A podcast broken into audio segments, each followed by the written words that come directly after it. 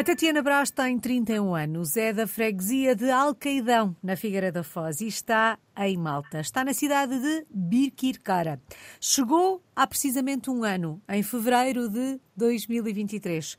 E na mala levava algumas experiências internacionais, ainda que experiências curtas, que duraram alguns meses. Esteve na Croácia entre 2021 e 2022, em duas cidades diferentes, e passou também por Itália antes de se mudar para Malta. Tatiana, vamos ao início desta história para perceber como é que isto tudo começou. O que é que a faz ir para a Croácia em 2021? Olá Alice, muito obrigada pelo convite.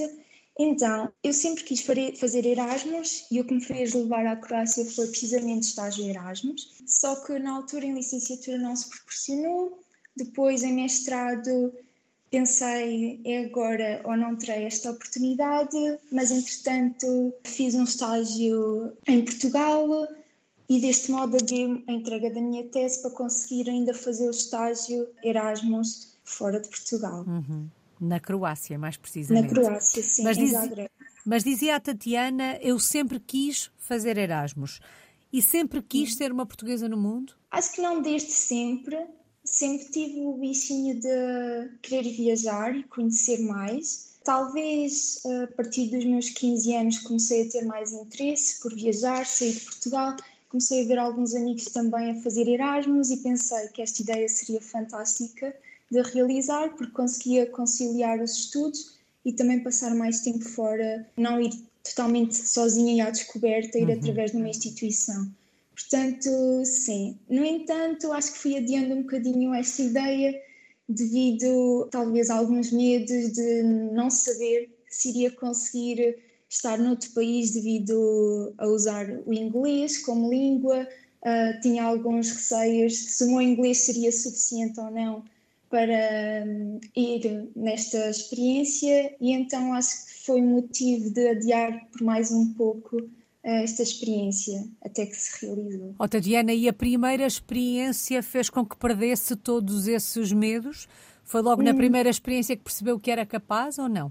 Eu acho que não foi logo na primeira, quer dizer, eu percebi logo que afinal eu consigo, porque inicialmente eu fui apenas três meses para Zagreb, entretanto também como era Covid foi um bocadinho difícil, uhum. uh, pós-Covid foi um bocadinho difícil as instituições aceitarem. Eu tentei Espanha, Itália, Grécia e só na altura a Croácia que me respondeu e aceitou. Uh, e portanto eles disseram por três meses e eu, ok, perfeito. Depois de estar lá, a minha ideia era sempre também experimentar Itália.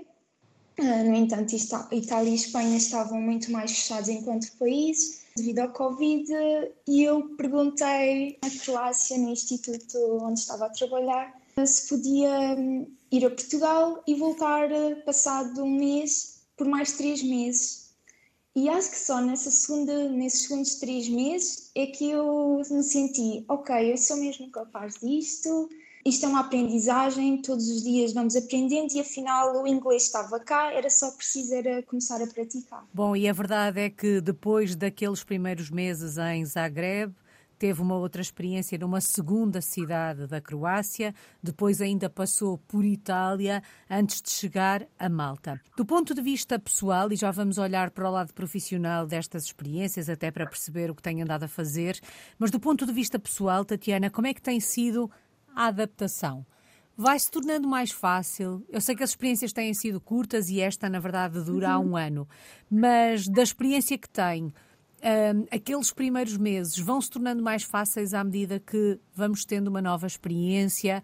Há sempre um recomeçar do zero? Então, para mim, todas as mudanças, e por mais que sejam as passadas foram mais curtas, geralmente eu só preciso talvez dos primeiros 15 dias para me sentir mais adaptada, que é até encontrar casa, ou seja, alojamento, perceber mais ou menos os sítios por onde passar, até ir para o trabalho, conhecer a área envolvente, supermercados e a partir daí as coisas vão fluindo. Portanto, e a partir também de um mês, eu sinto que as pessoas à minha volta já começam a ver que eu sou uh, frequente naquelas zonas e também já começamos a ter uh, uma interatividade, a interagir muito mais frequentemente e facilmente. Já há um bom dia, um sorriso. Uhum.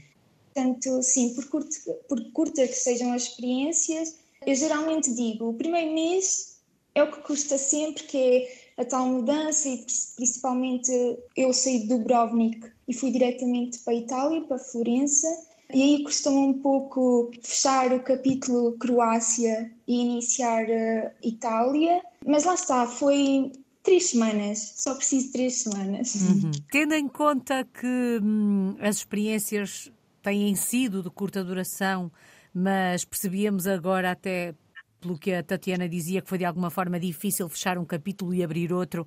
Um, há uma experiência mais marcante do que as outras? Ou cada experiência, cada país vai deixando uma marca à sua maneira? Eu acho que cada país vai deixando a sua marca, até porque nós, eu, eu sinto que eu vou crescendo à medida que vou passando por cada país. Neste caso, eu acho que Croácia para mim tem sempre um lugar especial, porque foi o primeiro foi aquele país que me acolheu apesar do Covid, disse logo que sim. Eu cheguei lá sentindo-me super acolhida, super integrada. Senti mesmo, eu tenho a minha família croata, como tenho a minha família italiana e agora tenho aqui a maltesa. Mas sim, cada experiência é, é, especial e acho que não consigo dizer esta foi a melhor, talvez uhum. possa Croácia durou mais tempo e no caso eu mudei de cidade, mas o instituto foi o mesmo, portanto foi quase como estar dentro da mesma família, só mudei um bocadinho, só larguei a, a família, fui conhecer os primos mais afastados. Uhum, que bela imagem. E pronto, ou seja, mesmo quando eu cheguei a Dubrovnik, eles já tinham um feedback sobre mim, sobre um pouco do meu trabalho. E, portanto, toda a experiência depois também é marcada pela, pelas situações que eu vou passando por lá, pela experiência gastronómica, por conhecer um familiar que me fez um prato típico, também hum, passei a Páscoa com a família de uns colegas, portanto, ou seja, todas estas pequenas coisas vão marcando e vão tornando especiais, portanto, não consigo dizer qual foi a melhor, mas sim, Croácia definitivamente talvez tenha sido a mais marcante por ter sido a primeira. E do ponto de vista cultural, social, do ponto de vista dos hábitos, dos costumes, há algum país que a tenha surpreendido, que não estivesse à espera que fosse ser assim, ou que tivesse imaginado que ia ser diferente? Eu confesso que eu, quando me candidatei para a Croácia, não sabia muito sobre a Croácia. Até foi uma amiga, colega de, de curso, que me sugeriu, porque não, e eu fui um bocadinho ao desconhecido. E algumas pessoas comentavam: ah, uh, talvez seja um país um pouco frio, não são pessoas tão calorosas, portanto não vais com grande expectativa. Mas isto pessoas também nunca tinham estado lá, portanto, se calhar só dos discos, discos. E para mim foi completamente o contrário. Eu cheguei lá, senti-me uh, super acolhida pelos meus colegas de trabalho, ajudaram-me em tudo o que eu precisei, não me senti mesmo sozinha. Claro que não é a nossa família, não são os nossos amigos, e há dias que, que nós estamos mais frágeis, mas senti-me sempre bem lá. Portanto, não, ou seja, foi positivo. Eu ia, se calhar, ok, talvez eles sejam um bocadinho mais frios, e acho que eu a própria é que fui um bocadinho mais distante, porque também tinha sido Covid, eu não sabia muito bem como lidar, como é que o país estava, estava a lidar com a situação e eu vou ter um episódio uma vez que, com um dos colegas, ao fim de alguns meses, disse: Ah, posso dar um abraço? E eu, claro que sim, ou seja, se calhar eu é que fui um bocadinho mais fria no uhum. início também devido ao Covid, portanto mudei completamente aquela imagem que me tinham feito um bocadinho, se calhar, da Croácia, que as pessoas eram um bocadinho mais frias. Eu senti que estava em Portugal, só a língua é que era diferente. O que é que provoca a mudança para Malta há um ano, em fevereiro de 2023. Então, após a minha experiência de Erasmus, eu a regressar a Portugal percebi que, que não queria ficar só por esta experiência e que queria procurar trabalho fora. Uh, não só porque também ao longo de, do meu curso uh, já vim a perceber que arranjar trabalho na minha área seria um, bocado, um pouco complicado em Portugal, não existe um mercado muito grande e então comecei a mandar currículos para vários países. Eu não tinha nenhum critério de quero ir eh, trabalhar para aqui ou para ali. Era mesmo o que aparecer, e se for dentro de, dos projetos que eu tenho em mente, porque não é uma experiência e que seja pelo menos maior do que três meses ou seis uh, no mesmo país, porque gostava mesmo de experienciar mais tempo estar mais tempo e também poder respirar um bocadinho mais de saber que vou estar por mais algum tempo neste país. Foi assim que surgiu Malta.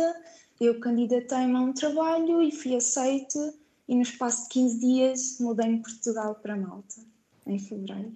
Que memória guarda do primeiro encontro com Malta? Comparativamente às outras experiências que eu tinha, eu, eu, cheguei num fim de semana após uh, uma tempestade, uma enorme tempestade que tinha havido aqui em Malta. Portanto, uh, estava um bocadinho cinzento. Tudo o que me tinham dito de Malta é que era um paraíso no meio do Mediterrâneo, águas super azuis. E eu do avião tinha visto que as águas estavam um pouco castanhas uhum. até, mais junto à costa, e depois percebi, ok, a tempestade foi mesmo agressiva, portanto a primeira impressão foi, afinal também existe inverno em Malta.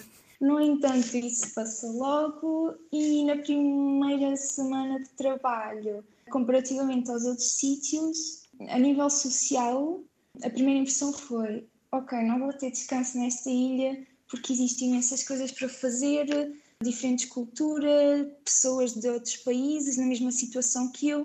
Portanto, no trabalho também entraram algumas colegas na mesma altura para o mesmo projeto de outras nacionalidades e, portanto, senti-me logo, não estou sozinha, somos mais neste barco e foi logo combinar um, para ir tomar café, para ir ver isto ou aquilo, dar um passeio. Depois era carnaval, fomos logo assistir eh, ao carnaval de Malta. Portanto, sim, foi tudo muito rápido. Passou um ano, sente-se adaptada e integrada? Sim, sinto.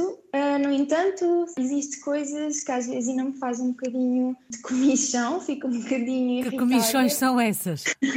é os transportes e o tempo que nós demoramos. Uh, a deslocarmos de um sítio para o outro, o trânsito aqui é caótico e por muito que nós tentemos tipo, fazer algo espontâneo, temos que pensar sempre no tempo que vamos demorar a chegar àquele sítio. Eu às vezes digo, eu para ver o pôr do sol na praia, onde é possível ver melhor o pôr do sol, eu preciso sair depois do almoço para chegar lá a tempo do pôr do sol. Portanto, Uau. Às vezes isso irrita, porque eu vou, eu, eu vou de autocarro e isso às vezes já tem um bocadinho e penso, porque é que eu não tenho aqui o meu carro? Seria muito mais rápido. No entanto, também de carro sei de pessoas que o têm e dizem que, Tatiana, nós perdemos o mesmo tempo, às vezes no trânsito, é só uhum. não haver o para-arranca de pessoas a entrarem e a sair, mas isto é caótico, existem poucas estradas para a quantidade de carros que existem lá.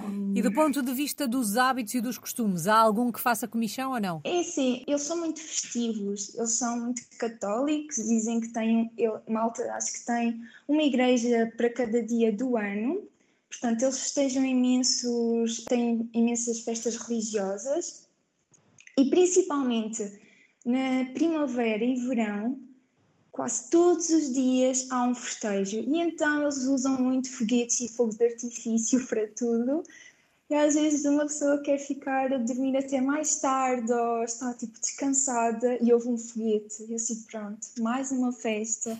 É engraçado, mas às vezes torna-se demasiado. Às vezes nós só queremos um bocadinho de silêncio. Principalmente eu vivo em Birkirkara e é hum, a maior cidade de Malta Portanto, dentro de Birkirkara, depois, como nós, existe várias freguesias e então cada uma tem os seus festejos e às vezes isso é demasiado, mas uhum. claro, faz parte da cultura deles e acaba por ser engraçado. Dizia há pouco que hum, assim que chegou percebeu que havia muita gente uh, no mesmo barco, na mesma situação, acabada uhum. de chegar também, o que de alguma forma uh, seria um elemento facilitador do processo de adaptação. E dizia a Tatiana, fomos festejar o Carnaval. Celebra-se o Carnaval em, em, em Malta? Sim, é muito. Eles, eles existe outra, existem mais duas ilhas, Gozo e Comino. Comino não é habitado. Gozo é uma ilha muito mais pequenina que Malta e eles festejam imenso o Carnaval, ou seja, eles, é como o nosso não tem tanto samba, tem algumas escolas de samba, julgo eu, por aqui, Uh, mas eles é mais de uh, escolas filarmónicas, grupos, fazerem o, o seu tema, vestem-se e vão desfilar. E claro, como nós, tem sempre o júri, e então acaba por ser engraçado. Claro, que se calhar isto ao fim de alguns anos todos os anos será geralmente a uhum. mesma situação, mas foi interessante perceber que um, um país uh, pequeno, uma ilha pequena, tem tanta animação e eles gostam mesmo de, de festejar. Uh, e o carnaval, então, é quase, por exemplo, nós fomos a Gozo e andámos a correr de, de uma cidade para a outra, porque cada cidade tem o seu desfile de carnaval àquela hora, depois passa para a outra, portanto é o dia cheio a andarmos de um lado para o outro a ver uh, o carnaval acontecer. Uhum. Como é que são os malteses, Tatiana? Então, eu trabalho com alguns malteses, também com italianos, espanhóis, brasileiros, mas os malteses são muito simpáticos. Eu acho que eles estão habituados a receber. É um país que está sempre a receber pessoas uh, de outras culturas, de outros países, e portanto eu acho que não senti. Para eles, acho que é normal. E então eles recebem bem. O inglês também é a língua oficial em Malta. Isso torna as coisas muito mais fáceis, é super fácil de comunicar em todo lado, com pessoas de todas as idades. Portanto, sim, às vezes são um bocadinho tímidos, eu acho, no primeiro confronto, no primeiro encontro, mas depois de, de conhecer têm também o seu humor e são pessoas muito simpáticas e gostam também de ajudar. Acho que também são um bocadinho parecidos connosco. Sente-se em casa, em Malta? Ou aqueles aspectos que fazem alguma comichão não a deixam sentir em casa? Não, eu acho que me vou sentindo em casa à medida que vou mudando, porque para mim casa é um bocadinho ter o meu espaço, ter o meu círculo, neste caso aqui e noutros sítios, novos amigos, ter as minhas rotinas. Para mim, é assim, eu não digo que eu sinto neste momento sinto-me bem, mas não sei se, se Malta é casa para muitos anos. É casa para, para agora, estou bem agora, mas que não é uma casa para um futuro a longo prazo. Uhum. Portanto. Sente-se o peso, não sei se peso é a palavra certa, mas sente-se que se está a viver numa ilha e isto acaba por ter um certo peso, porque é a primeira vez que isto acontece, uhum, não é? Sim, é, é muito curiosa essa questão. Até porque hum, já viajei para os Açores e Madeira e tenho alguns amigos de lá, de curso, e às vezes, quando, por vezes, quando os ia visitar, dizia: Ai, não sei como é que consegues viver numa ilha. E agora aqui estou eu numa ilha. Pronto. É assim, eu não sinto que estou numa ilha até agora. Só o sinto quando preciso de sair daqui para outro lugar e tenho que apanhar o avião. Que eu penso, se calhar se estivesse na, na Europa, no centro, conseguia ir de autocarro, de comboio para outros países, aqui tenho que usar sempre o avião. Ou então o ferry para Sicília, ou neste caso para Gozo, para outra ilha maltese. Mas hum, não sinto que isto seja. porque me sinto fechada aqui, até porque cada parte da ilha tem. Não é uma paisagem diferente, mas tem uma característica. Eu penso, ah, hoje quero ir fazer uma caminhada a ver o pôr do sol, então vou para um lado da ilha. Ah, mas quero ver o nascer do sol, então vou para o outro. Ou seja, não sinto que estou aqui presa, mas claro, às vezes o fator de ter que sair sempre de avião é o que me chateia um pouco. Uhum. Mas a ilha também tem muita animação, tem muitas atividades. Eu pensei talvez seja só no verão, porque é uma ilha muito turística, mas não, eles de inverno também continuam sempre a ter uh, muita animação, eventos culturais, portanto, há sempre coisas por fazer. Não, não, não me sinto aborrecida por estar numa ilha. Em termos profissionais, que projeto foi esse que a levou até Malta? Então, eu sou conservadora restauradora e uh, o que me fez mudar para Malta foi um projeto de conservação e restauro uh, na área de arquivos, portanto, documentos e livros, que era a mesma área que eu queria seguir, foi também a área que eu escolhi fazer o estágio Erasmus, na área de papel e de livros, e portanto aqui foi onde eu vi a oportunidade de conseguir evoluir a nível profissional, vir aqui para, para Malta para conseguir também perceber se é mesmo esta área de papel e livros que é a área que eu quero seguir ou não, mas sim, estou muito contente. O projeto tem sido muito bom, a equipa também, portanto não podia estar mais contente desta decisão. E o que é que faz uma restauradora, uh, neste caso, uh, com os livros, com o papel? Que trabalho é este em concreto, Tatiana? Às vezes costumo dizer que somos um bocadinho os médicos dos objetos, médicos entre aspas, uhum. mas no fundo nós tentamos conservar, preservar, se estiverem em boas condições, se estiverem em más condições, nós fazemos o restauro, portanto, temos que fazer consolidação de rasgões, de lacunas que existam, temos de reparar a capa do livro, o bloco de texto, para tentar que, consigamos estender a longevidade do, do, livro ou do documento e que as pessoas possam continuar a utilizar. Pronto, é um bocadinho isso que nós fazemos, tentar que, uh, porque neste caso nós estamos a trabalhar com registros, por exemplo, de nascimento, de morte, uh, casamento, e então esses livros precisam de ser consultados por vezes diariamente e nós estamos a, a fazer conservação para que esses livros possam ser consultados sem perder mais material, mais papel e uhum. informação dos registros. Já lhe chegou às mãos algum livro, algum documento, algum objeto e a Tatiana pensou: como é que eu vou tratar disto? Ai, uh, seja pelo estado em que está, seja pela idade que tem, uh, este pensamento passa pela cabeça eu acho que faça sempre, porque por muito que, que nós aprendemos, ah, o livro trabalha-se desta forma, o documento trabalha-se desta, cada caso é um caso, nós temos sempre que estar a estudar, ok, neste precisamos de trabalhar mais a capa ou a estrutura do livro, neste vamos precisar de reparar uh, o bloco de texto e, e sim, então, é sempre como é que eu vou fazer isto da melhor forma porque nós tentamos sempre fazer o mínimo possível, uhum. mas que possa, em algum caso é para continuar a ser usado, noutros casos, por exemplo, em arquivos maiores ou documentos uh, que tenham um valor acrescentado, são para se manter apenas arquivados e, portanto, nós analisamos consoante também o uso do objeto em si. Daí temos que analisar por vezes, alguns documentos são para arquivo, outros documentos são para depois emoldurar e estar em exposição. E depois temos que ter os fatores de iluminação, o sítio para onde vai. Portanto, todos esses fatores envolventes, não só a nível do restauro do documento ou do livro em si, mas também o fator envolvência para onde vai. Também tem algum peso na decisão de, do procedimento a tomar. Qual o documento, o livro, uh, o objeto mais antigo que já lhe passou pelas mãos? Eu, por exemplo, eu agora estou a trabalhar com documentos bastante recentes, mas talvez século XVII, XVIII. Uau. Talvez que já tenha. Não trabalhei, mas tive o contacto dele no, no, arquivo, no arquivo em que estive a trabalhar uhum. anteriormente. Continuação de bom trabalho.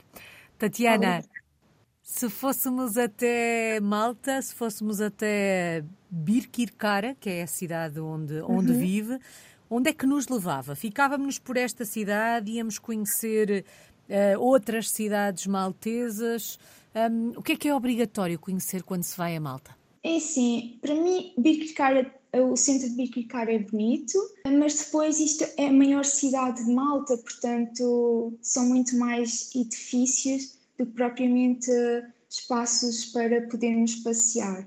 Portanto, eu levaria a Valeta, a capital, e depois atravessaríamos para Birgo num barquinho tradicional, típico, de transporte de pessoas entre Valeta e Birgo, para depois podermos visitar Birgo. Eu adoro Birgo, tem as casinhas típicas maltesas, com as suas varandas típicas coloridas, e é muito é um, uma cidade muito silenciosa, calma, uh, dá um ótimo passeio por lá. Depois também no Dini Rabat será, é sempre um dos sítios que eu, que eu levo uh, quando alguém me vem visitar. Uh, caso gostem de praia, existem várias praias famosas, como a Golden Bay, São Peter's Pool, ir até Comino à Blue Lagoon.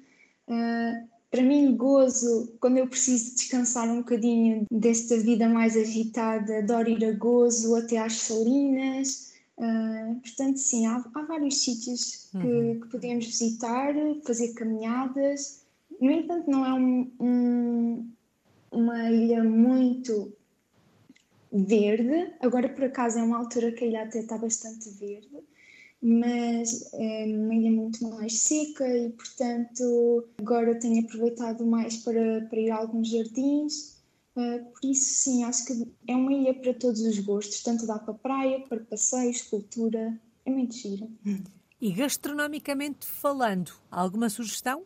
Eu gosto de provar sempre a comida por onde passo e acho que hum, a comida maltesa não é má. No entanto, eu sendo portuguesa, adoro a nossa comida.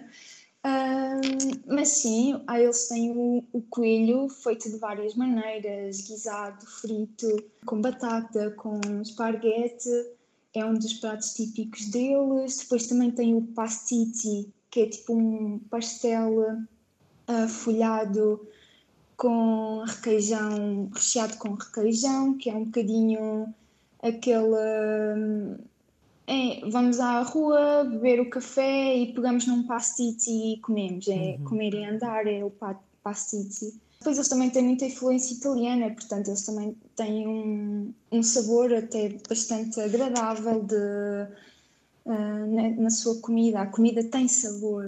Uh, mas sim, acho que estes seriam os principais: o coelho, pastici. Ficam aqui essas uh, sugestões. Há pouco a, a Tatiana dizia que um, Malta é casa agora, não será casa para sempre. Uh, mas vê-se em Malta durante quanto tempo? Eu, para já, vou estar aqui mais um ano. Uh, depois, não sei se vou conseguir encontrar outros projetos por aqui mas eu meti malta para dois, três anos, uh, até porque acho que a minha vida de portuguesa pelo mundo se calhar não vai acabar agora e acho que ainda não quero regressar a Portugal. Uhum. Uh, portanto, talvez mudar mais para o centro da Europa, não sei ainda muito bem.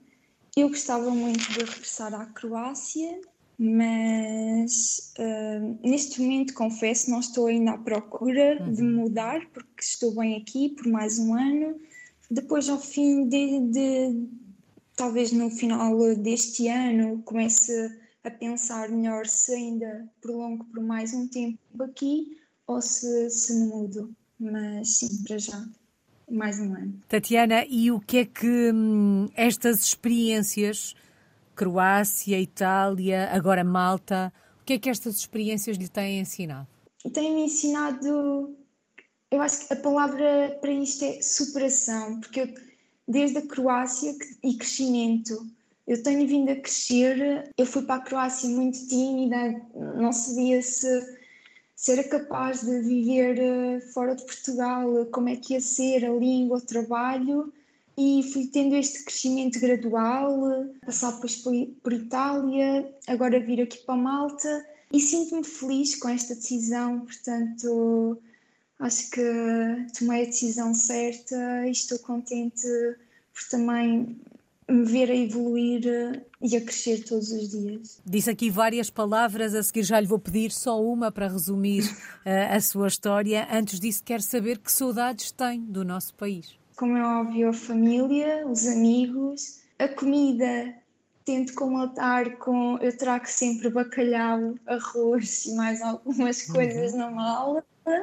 Portanto, tento cozinhar em casa pratos que às vezes, pratos típicos que me, me apeteçam, mas claro que a comida da mãe traz sempre muita saudade. Também o que eu sinto falta é de da companhia dos meus animais domésticos, dos cães, dos gatos, e de chegar a casa e ter aquela. tipo, contar o meu dia, então, estás, como não estás. E também, apesar de viver rodeada pelo mar, e, e isto ser um privilégio, eu sinto falta do pôr do sol na Figueira da Foz e do cheiro do mar é totalmente diferente uhum. o nosso cheiro do mar para, para aqui. Tatiana, vamos lá então a uma palavra, aquela que melhor resume a sua história de portuguesa no mundo. Eu acho que talvez crescimento, sim. crescimento é a palavra, porque eh, eu tenho vindo a crescer desde a decisão que tomei de ir para a Croácia, a crescer pessoalmente, a nível de profissionalmente, portanto, sim, acho que será essa a palavra. Bom, e que assim continue a crescer, a aproveitar as experiências, até porque já percebemos que esta aventura vai continuar. Muito obrigada, Tatiana Brás. Obrigada. Está em Birkirkara, em Malta. A Tatiana é uma portuguesa no mundo desde 2021. Obrigada.